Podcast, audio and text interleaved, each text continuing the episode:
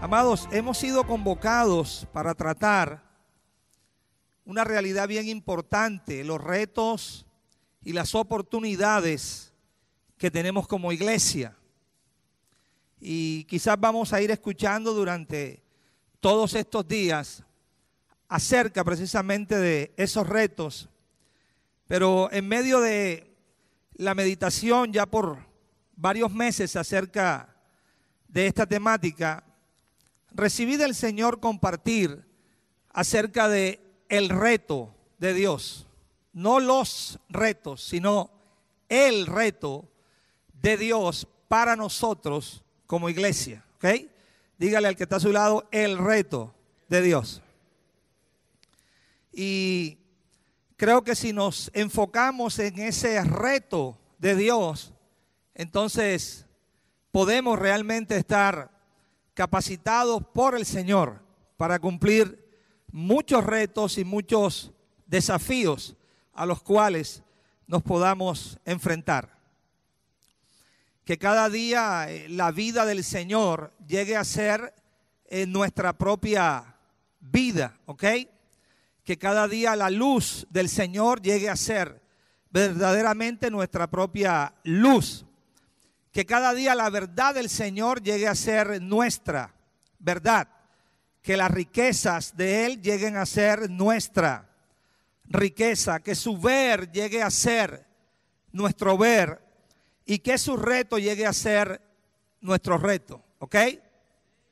Si observa bien en esas expresiones o en esas declaraciones, simplemente lo que se está identificando es que se trata de Cristo. Dígale al que está a su lado, se trata de Cristo. No se trata de nosotros. Se trata de Él.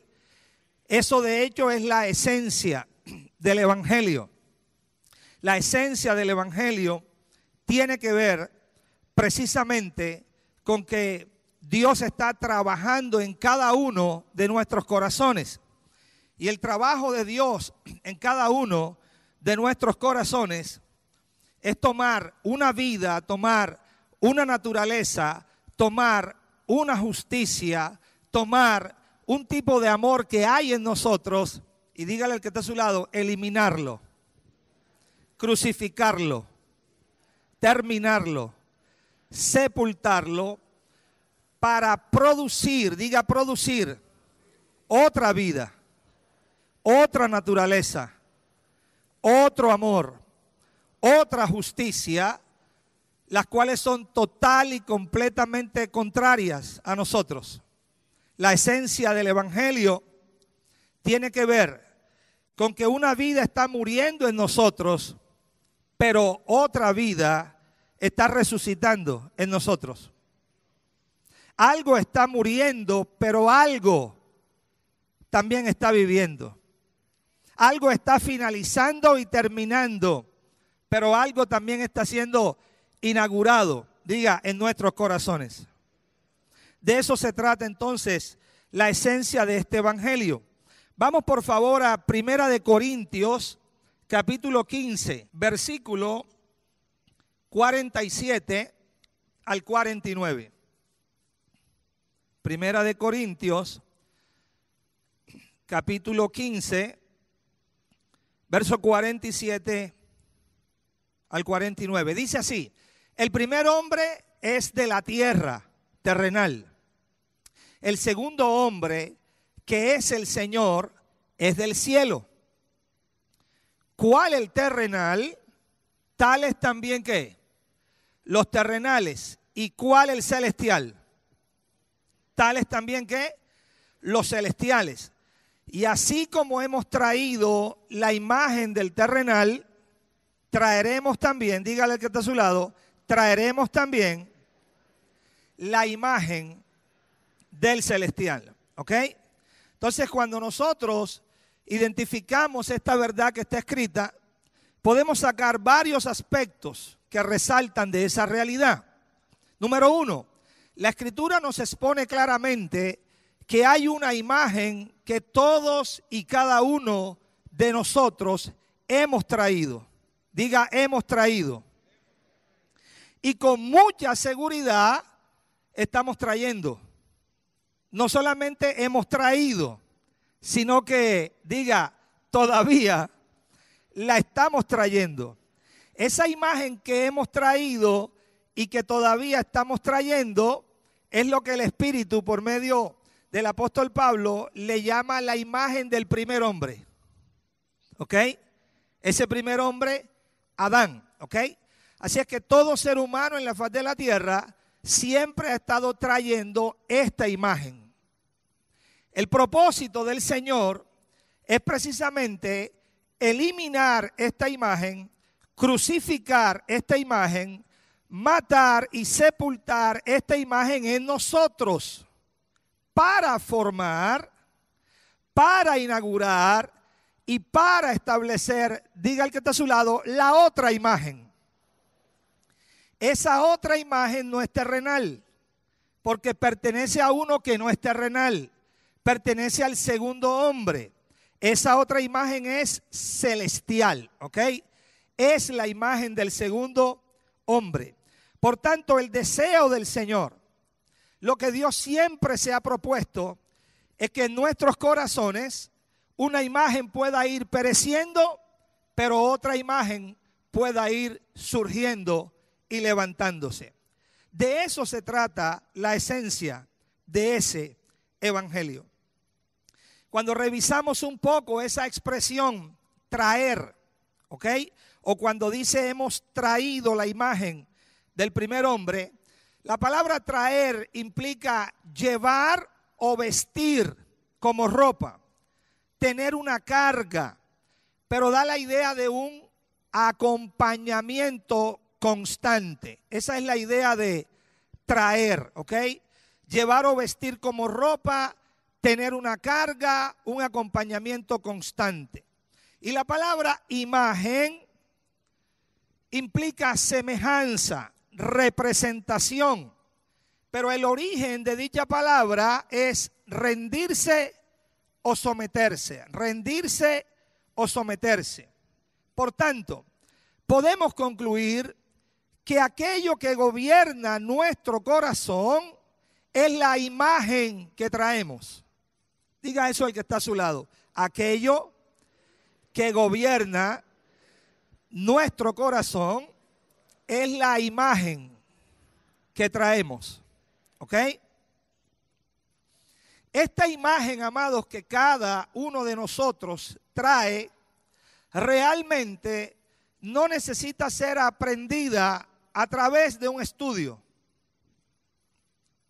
¿Cuántos hemos hecho un curso de capacitación para traer la imagen del primer hombre? ¿Cuántos hemos ido a un discipulado donde se nos enseñe cómo traer la imagen del primer hombre? Diga, es algo natural. Es algo que fluye de forma que natural. ¿ok?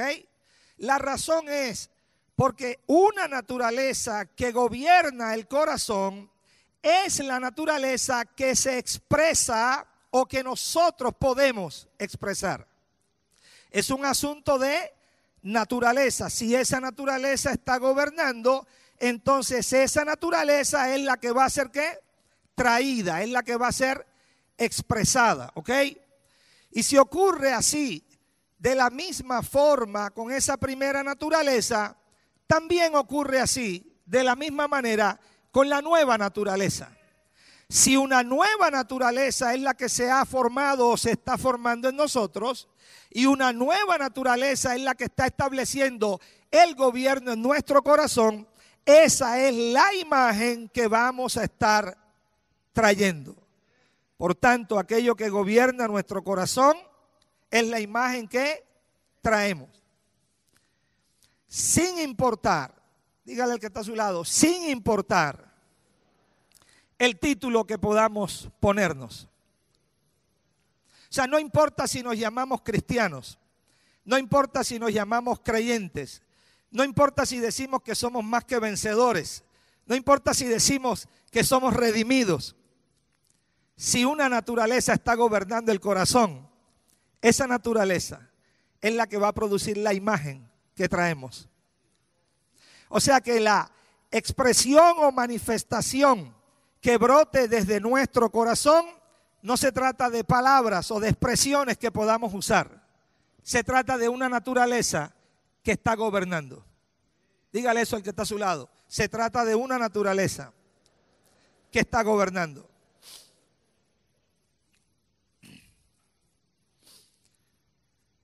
Hechos 26, acompáñeme por favor, versículo 14 al versículo 19. ¿Por qué es importante entender este aspecto con lo cual he empezado en esta mañana? Porque como cuerpo de Cristo o como iglesia del Señor, deberíamos preguntarnos qué imagen estamos trayendo. No qué imagen hablamos, no qué imagen anunciamos, no qué imagen predicamos, no, no, no, no. ¿Qué imagen estamos trayendo? Porque esa imagen, cuando se está trayendo, es una imagen que implica la sustancia y naturaleza de Cristo. Y si esa es la imagen que estamos trayendo, entonces debe haber evidencia, diga evidencia, de transformación. Primeramente en nuestros corazones y en segundo lugar de todo aquello que está a nuestro alrededor. Hechos 26, verso 14.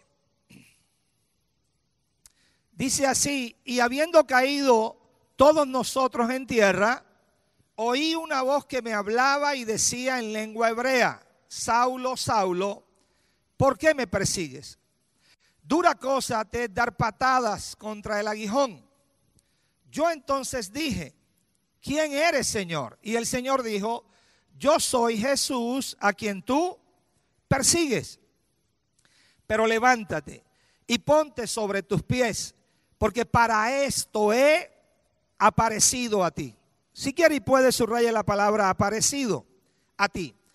Para ponerte por testigo y ministro de las cosas que has visto y de aquellas en que me apareceré a ti.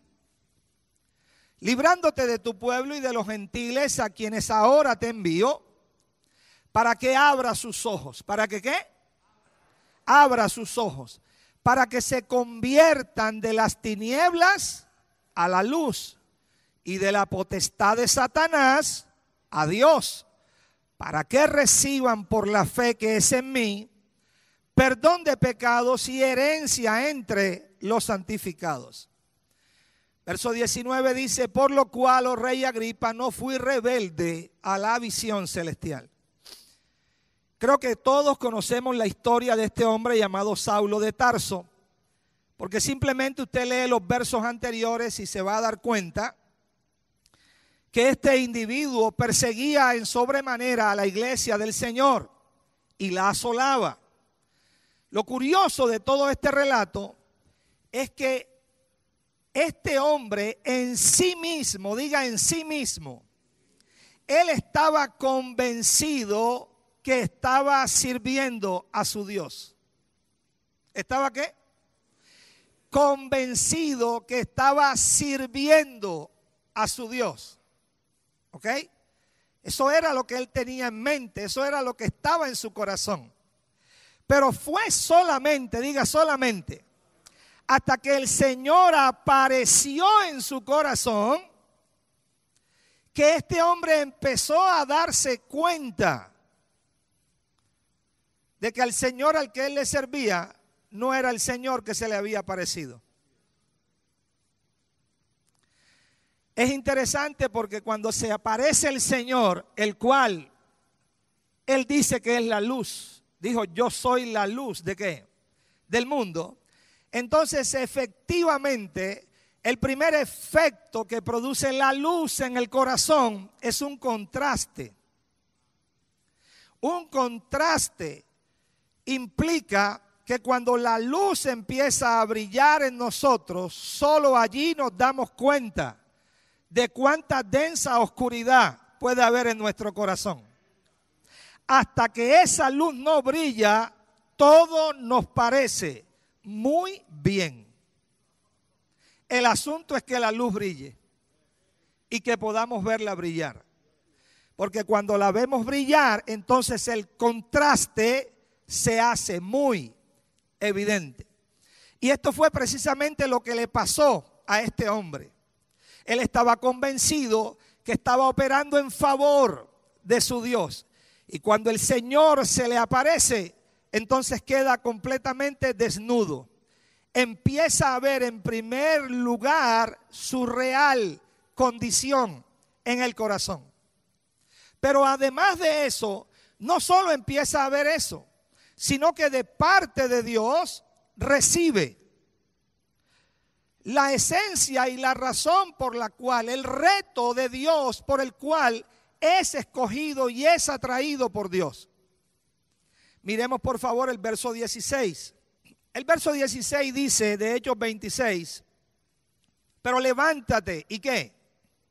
Y ponte sobre tus pies porque para esto es que aparecido a ti.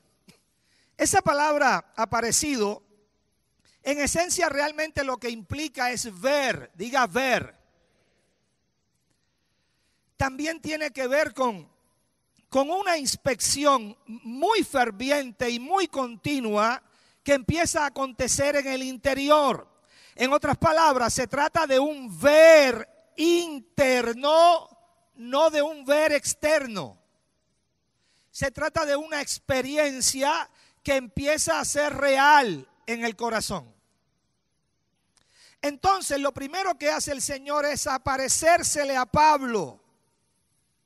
Pero más que un aparecer externo, es un aparecer interno. Y Pablo empieza a tener esa experiencia con él y de inmediato él le dice la razón por la cual él se le está apareciendo, pero no solamente se le está apareciendo, sino que va a continuar apareciéndosele. O sea, no es una experiencia de un momento y ya. Es una experiencia continua y constante que debemos experimentar. Y me llama la atención que cuando se le aparece, le dice la razón por la cual se le aparece. El texto dice, para ponerte. Si me ayudan, por favor, con el verso 16. Para ponerte.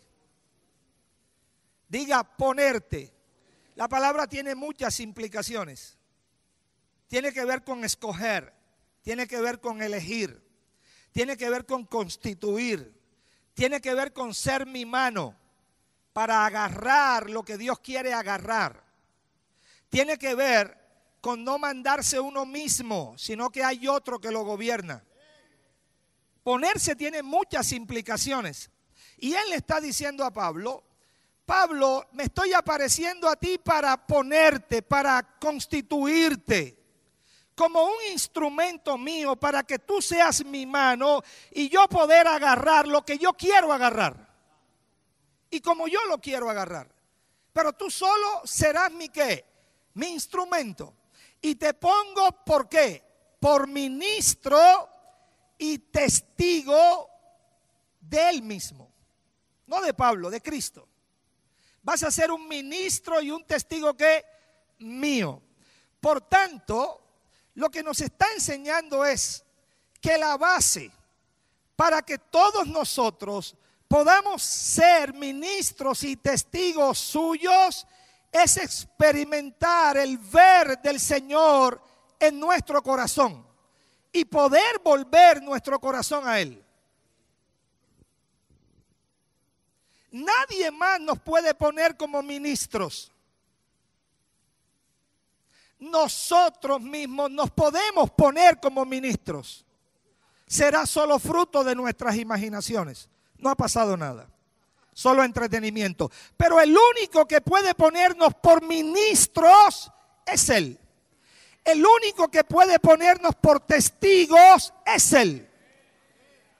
En esencia, un ministro es alguien que puede compartir con su propia vida y vivir aquello que ha visto.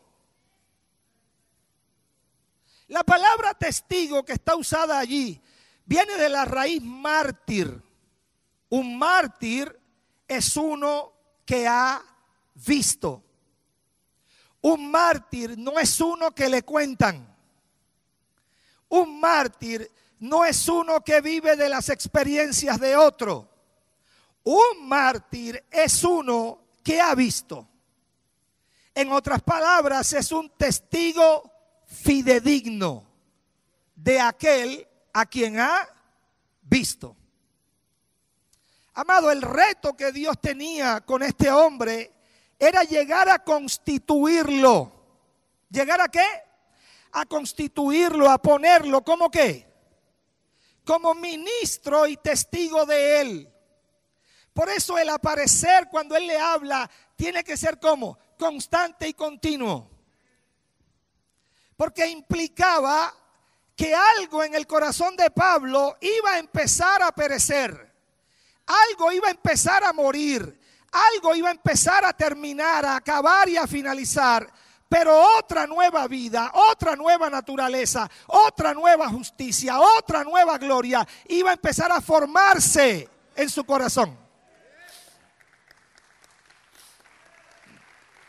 Para ponerte por ministro y testigo de las cosas que has visto y de aquellas cosas en las cuales me apareceré a ti.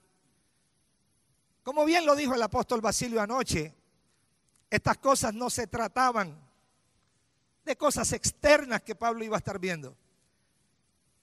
Se trataba de que en todas aquellas cosas a través de las cuales Pablo había sido un experto, sobre todo en el entendimiento de la ley mosaica, iba a empezar a ver a aquel que nunca había visto allí. Iba a empezar a experimentar a aquel que nunca había experimentado. Así es que se le aparece para ponerle por ministro y qué? Y testigo suyo. Dígale que está a su lado, ese es el orden. Luego de esa aparición constante y continua, le dice, yo también te he librado. Verso 17, por favor. Te he librado de tu pueblo y te he librado de los gentiles a quienes ahora te qué? Te envío. Pregunta, ¿quién lo está enviando? ¿Podemos llamarle a esto misión divina? Diga, es una misión divina. Ahora leemos el próximo verso 18 y encontramos la misión divina.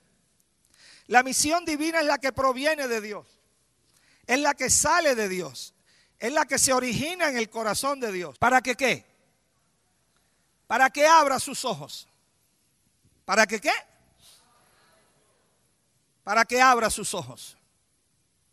Para que se conviertan de las tinieblas a la luz y de la potestad de Satanás a Dios este es el mismo hombre que cuando empezamos a leer en Corintios dice, porque todos hemos traído la imagen del primer hombre. Este es el retrato de la imagen del primer hombre. Ojos del entendimiento cerrados, viviendo en la potestad de las tinieblas y teniendo a Satanás como el gobierno en el corazón. Esa es la imagen que describe el primer hombre. Pero el propósito de Dios, la misión de Dios es pasar a los hombres de esa condición, de esa naturaleza y ponerlos en otra condición, en otra vida y en otra naturaleza. Para eso Dios requiere de ministros y testigos suyos. Observe que hay un orden. Dios no se le aparece a Saulo de Tarso y de inmediato le dice a Pablo de Tarso, Pablo o Saulo, ven que te quiero enviar a una misión. Ve si convierte a la gente, ábrele sus ojos y que se conviertan de la potestad de Satanás a Dios. Corre, corre. Ve si corre a hacer eso. No, no, no, no, no, no, no. No porque la misión que está descrita en el verso 18 es la consecuencia natural de la experiencia que está en el verso 16. Si no hay experiencia del ver del Señor en nosotros, ni somos ministros, ni somos testigos, sin importar cuántos títulos nos hayamos atribuido.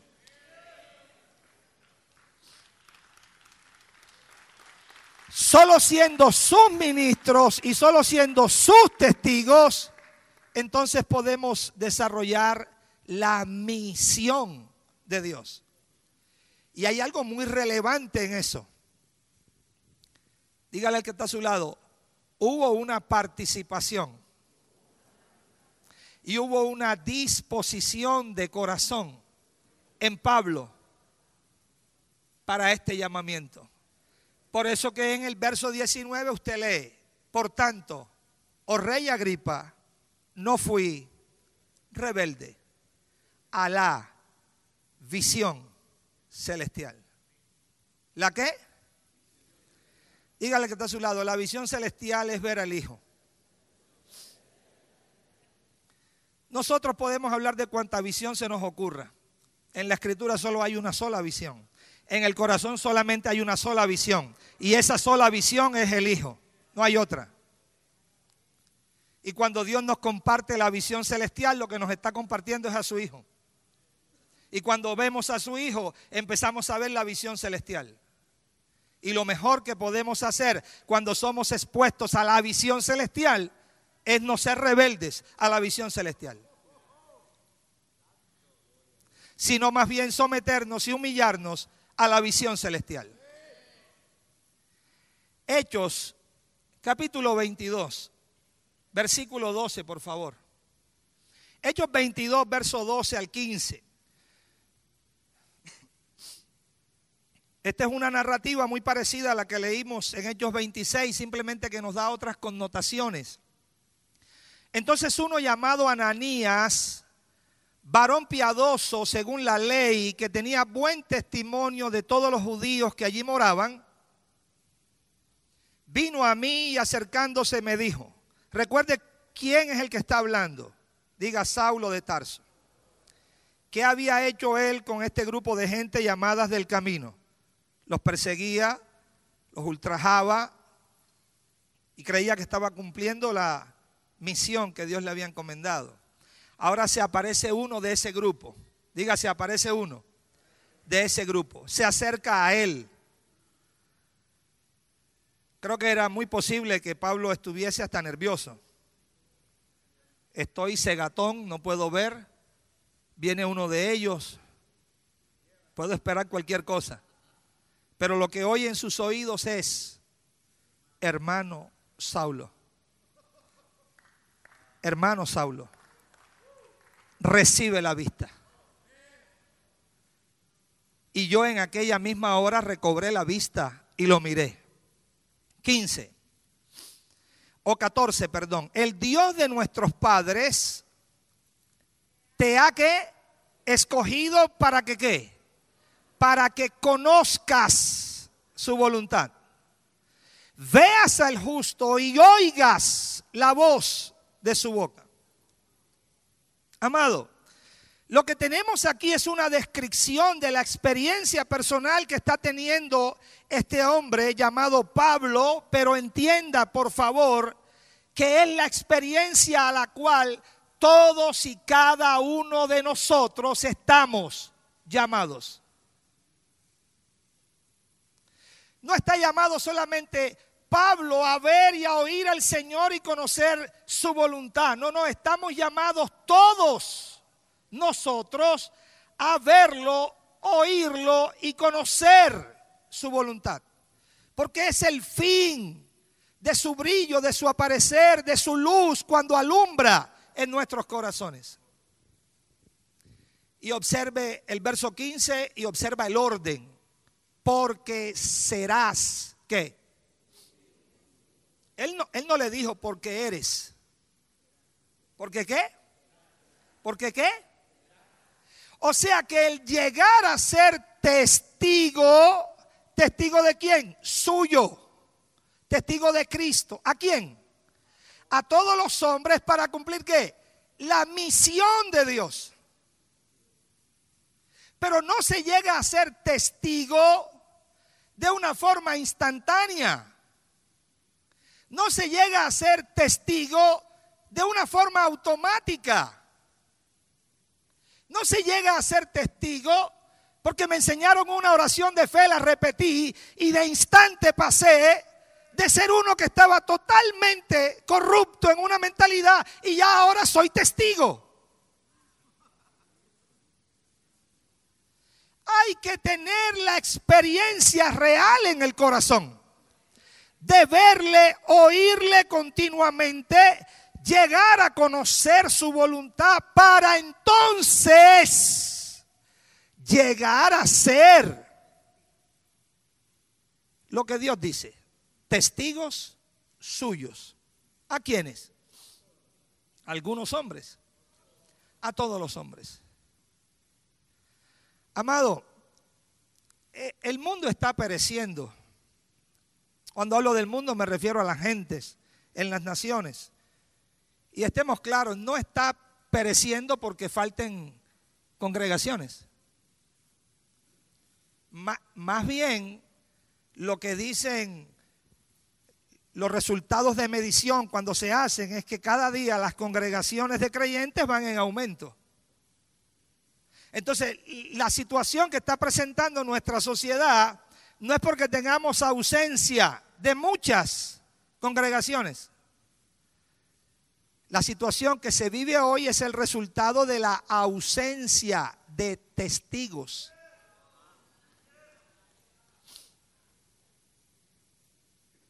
¿Ausencia de creyentes? No. ¿Ausencia de cristianos? No. ¿Ausencia de congregaciones? No. Ausencia de testigos. Testigos suyos. Dígale al que está a su lado, es el reto de Dios. ¿Cuál es el reto de Dios? Que lleguemos a ser testigos testigos suyos. ¿A cuántos hombres? A todos los hombres.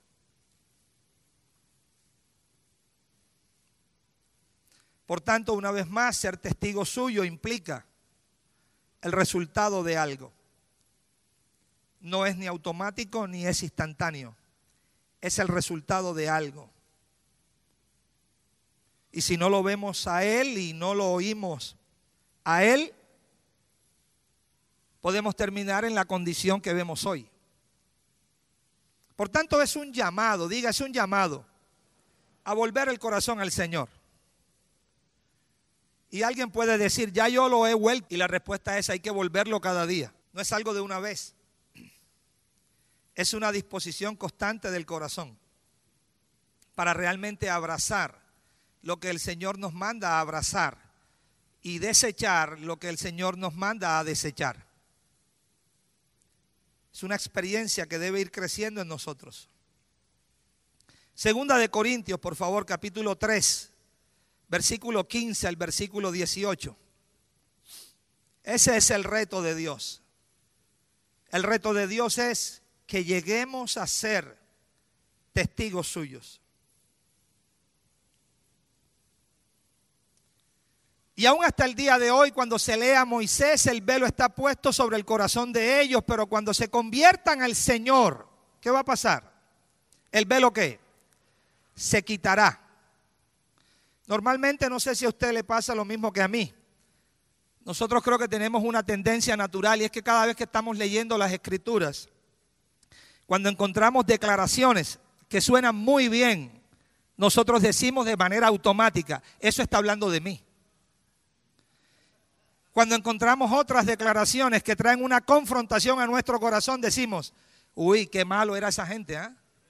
Qué tremendo, qué gente tan terrible esa.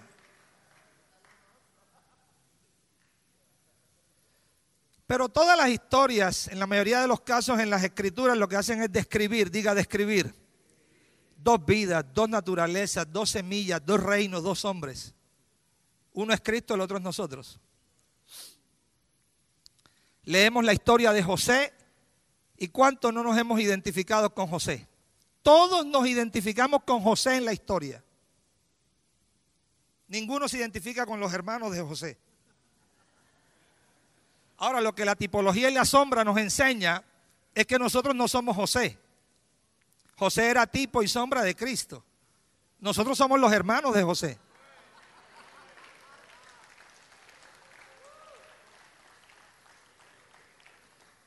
¿Sabe por qué, amado? Porque hay una inclinación en nosotros de creer que el Evangelio se reduce simplemente a expresiones, a convicciones que aprendemos, a doctrinas que podemos memorizar y a un lenguaje que podemos aprender. El Evangelio no trata de nada de eso. Trata de una vida, esencia, naturaleza, justicia que se tiene que formar en nosotros y otra que tiene que morir. Y hasta que eso no pase, no estaremos viviendo el Evangelio. No, pero tengo 54 años en el Evangelio. Podemos tener 70. No tiene nada que ver con tiempo cronológico. Tiene que ver con cuánto de Cristo está siendo real en nosotros. Cuánto del Hijo está siendo formado en nuestros corazones. Entonces, cuando leemos este pasaje, decimos definitivamente había un velo del Señor, diga un velo del Señor, puesto en el corazón de ellos. Y nos escandalizamos en pensar que tenemos mucho de parecido con los judíos. A algunos eso les parecería casi que una apostasía, pero somos muy parecidos a ellos. Creo que hay mucho velo en nuestros corazones. Porque la imagen de lo que hoy llamamos iglesia, la imagen que hoy estamos trayendo, tiene muy poco de Él. Pero tiene mucho de nosotros. Seguimos leyendo. Porque el Señor es el Espíritu y donde está el Espíritu del Señor hay que libertad. Pero observen algo que no lo leímos, y es que hay algo que define que el velo deje de ser velo en el corazón. ¿Qué es? Cuando se vuelvan al Señor. ¿Cuándo qué? Cuando se vuelvan al Señor. ¿Qué pasa cuando se vuelvan al Señor? El velo se quitará. ¿Cuándo qué? Cuando se vuelvan al Señor, entonces el velo que se quitará. Verso 18. Por tanto, nosotros todos mirando a cara descubierta.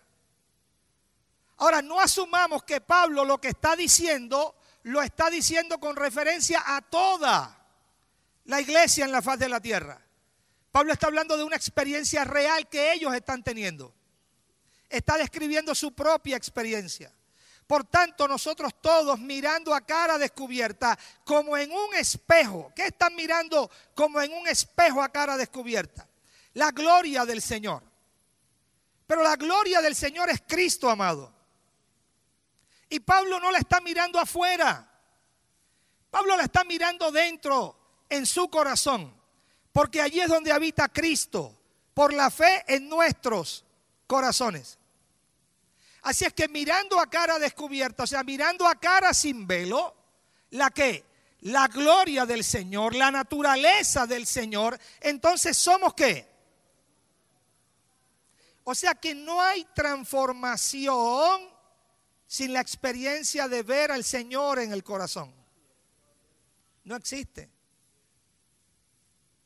Pero si experimentamos eso, entonces vamos a ser qué? transformados en la misma imagen como por el Espíritu del Señor. Por tanto, si se nos habla de una imagen que está siendo formada, entonces esa imagen podrá ser expresada. Por tanto, esa imagen podrá ser manifestada. Diga, el mundo necesita que esta imagen, la del segundo hombre, se pueda expresar. Que esta imagen, la del segundo hombre, se pueda manifestar. Colosenses capítulo 3, versículo 1. al verso 4.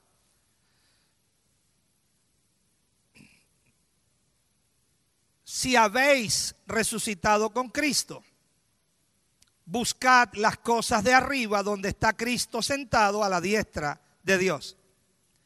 Poned la mira en las cosas de arriba, no en las de la tierra. Porque habéis que. ¿Cuál es el resultado que una imagen se vaya formando? Dígale que está a su lado nuestra propia muerte. Es que ahí lo dice, porque habéis muerto y vuestra vida está escondida con Cristo en Dios. El resultado de la realidad de Cristo en nosotros es la muerte de nosotros mismos. Para que podamos experimentar lo que sigue a continuación en el verso 4. Dice, cuando Cristo, la palabra cuando traduce cada vez, cada vez que Cristo vuestra vida se manifieste, cada vez que Cristo vuestra vida empiece a ser real en nosotros, cada vez que algo de Cristo empiece a formarse en nuestros corazones, cada vez que algo de Cristo empiece a desplazar aquella realidad en la cual hemos estado sumergidos y algo de Él se empieza a formar en nosotros, cada vez que esto pase, entonces nosotros también seremos manifestados con Él en gloria. Si observamos bien, amados, en ninguna parte de ese texto encontramos que la manifestación es algo de nosotros. Nosotros somos simplemente el vehículo. Somos simplemente la vasija. Somos simplemente el instrumento. Él se manifiesta a través o por medio de nosotros. Cada vez que Él empieza a ser más y más real en nuestro corazón. Primera de Corintios capítulo 2, versículo 1. Dígale al que está a su lado, quédate con el reto de Dios. Porque hasta que este reto de Dios no llegue a ser real en nosotros, no importa cuántos retos podamos ver. Ninguno va a cumplir la expectativa del Señor. Porque este es el reto de Él. Para hacer lo que Él quiere que hagamos. Primera de Corintios capítulo 2 versículo 1. Así que hermanos, cuando fui a vosotros para anunciaros que el testimonio de Dios. La palabra es evidencia, marturión, lo significativo es que viene de mártir, viene de testigo. En otras palabras, amado, la esencia de todo lo que hemos hablado por los pasados 45 minutos se puede resumir aquí. Cuando Pablo llegó a los Corintios, Pablo no llegó simplemente llevando una información. Pablo no llegó llevando un mensaje. Pablo era el mensaje. Hay una gran diferencia. Pablo era el mensaje. Y no era el mensaje de él como Pablo. Era el mensaje de la realidad de Cristo que se estaba formando en él. No fui con excelencias de palabras o de sabiduría. Verso 2 pues me propuse no saber entre vosotros cosa alguna, sino a Jesucristo y a este crucificado. Y estuve entre vosotros con debilidad y mucho temor y temblor. Y ni mi palabra ni mi predicación fue con palabras persuasivas de humana sabiduría, sino con demostración del Espíritu y de poder y sé que a todos nosotros, porque es algo natural, nos encanta manifestaciones del Espíritu y de poder asumiéndolas en el ámbito externo. Y son maravillosas. Qué maravilloso ver milagros externos que acontezcan y que sucedan. Pero muchas veces ignoramos la primera manifestación del Espíritu y de poder que es la transformación de nuestros corazones. Cuando Pablo fue a ellos, fue mostrándoles la evidencia real de lo que Cristo estaba produciendo en él. Y eso es exactamente lo que nosotros estamos llamados a hacer. Necesitamos llegar a ser la evidencia real de la obra de Cristo en cada uno de nosotros. Necesitamos que el mundo vea que hay un templo real que contiene la gloria de Dios. Y que ese cuerpo son personas, es un organismo vivo, en donde otra vida muy diferente a la del mundo, en donde otra naturaleza muy diferente a la del mundo, en donde otra justicia muy diferente a la del mundo, en donde otro amor muy diferente a la del mundo o al del mundo está siendo real, vivo y formado en nuestros corazones. Dice para que vuestra fe no esté fundada. ¿En qué? En la sabiduría de los hombres, sino en qué? En el poder de Dios. ¿Cuántos quieren una iglesia influyente? ¿Cuántos quieren una iglesia transformadora? ¿Cuántos quieren o queremos una iglesia que penetre? Una iglesia que rompa límites, que rompa banderas y que se vea su influencia real en la faz de la tierra. Pero esa iglesia no la vemos, amados. Y la razón por la cual no la vemos es porque la imagen del segundo hombre no se está formando en nosotros. No importa qué hagamos, cómo lo queramos hacer, si esa imagen no llega a ser real en cada uno de nosotros, nada de lo que hagamos servirá. El salmista dijo, si el Señor no edificare la casa, en vano trabajan los que la edifican. Si el Señor no es el que vela y guarda la ciudad, en vano vela la guardia. No se trata de cuánto podamos o queramos hacer. Se trata de cuánto nuestro corazón se debe disponer a la obra de la cruz en nosotros. Y si partimos desde esa realidad, si partimos desde ese fundamento, entonces creo que veremos un cambio notorio, efectivo, empezando desde nuestro propio entorno, empezando desde nuestra propia realidad empezando desde el lugar donde el Señor nos ha puesto a todos y cada uno de nosotros.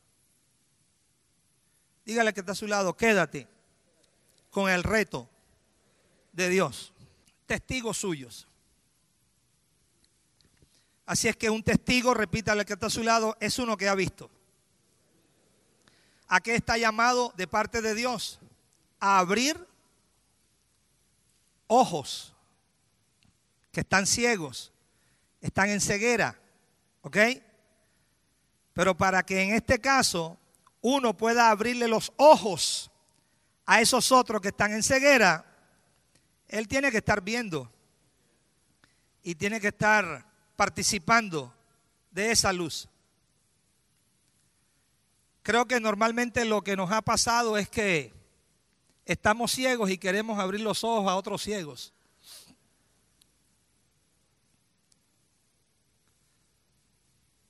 Es triste, pero es la realidad. Y lo que el Señor dijo con respecto a eso fue sumamente claro. Si un ciego guía a otro ciego, los espera el hoyo ambos. Amado, simplemente para terminar mi participación, exhortarnos a nosotros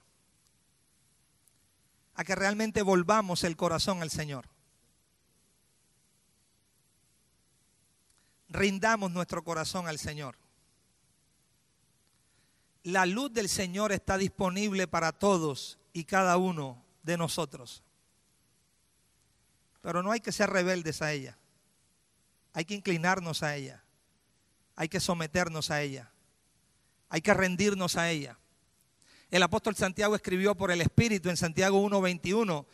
Por tanto, desechando toda injusticia, toda abundancia de malicia, recibid con mansedumbre, recibid con dulzura, recibid con apacibilidad la palabra implantada, la cual puede salvar nuestras almas. Salvar nuestras almas. Ese es el interés del Señor, salvar nuestros corazones. Que esto llegue a ser una experiencia viva y real. Diga viva y real en cada uno de nosotros. Y cuando eso sea así, no importan qué retos o qué desafíos se puedan presentar. Ahí sí es verdad que mayor es el que está en nosotros que el que está en el mundo. Ahí sí experimentaremos que la batalla no es de nosotros, sino es del Señor. Pero necesitamos, diga necesitamos, experimentar eso en el corazón.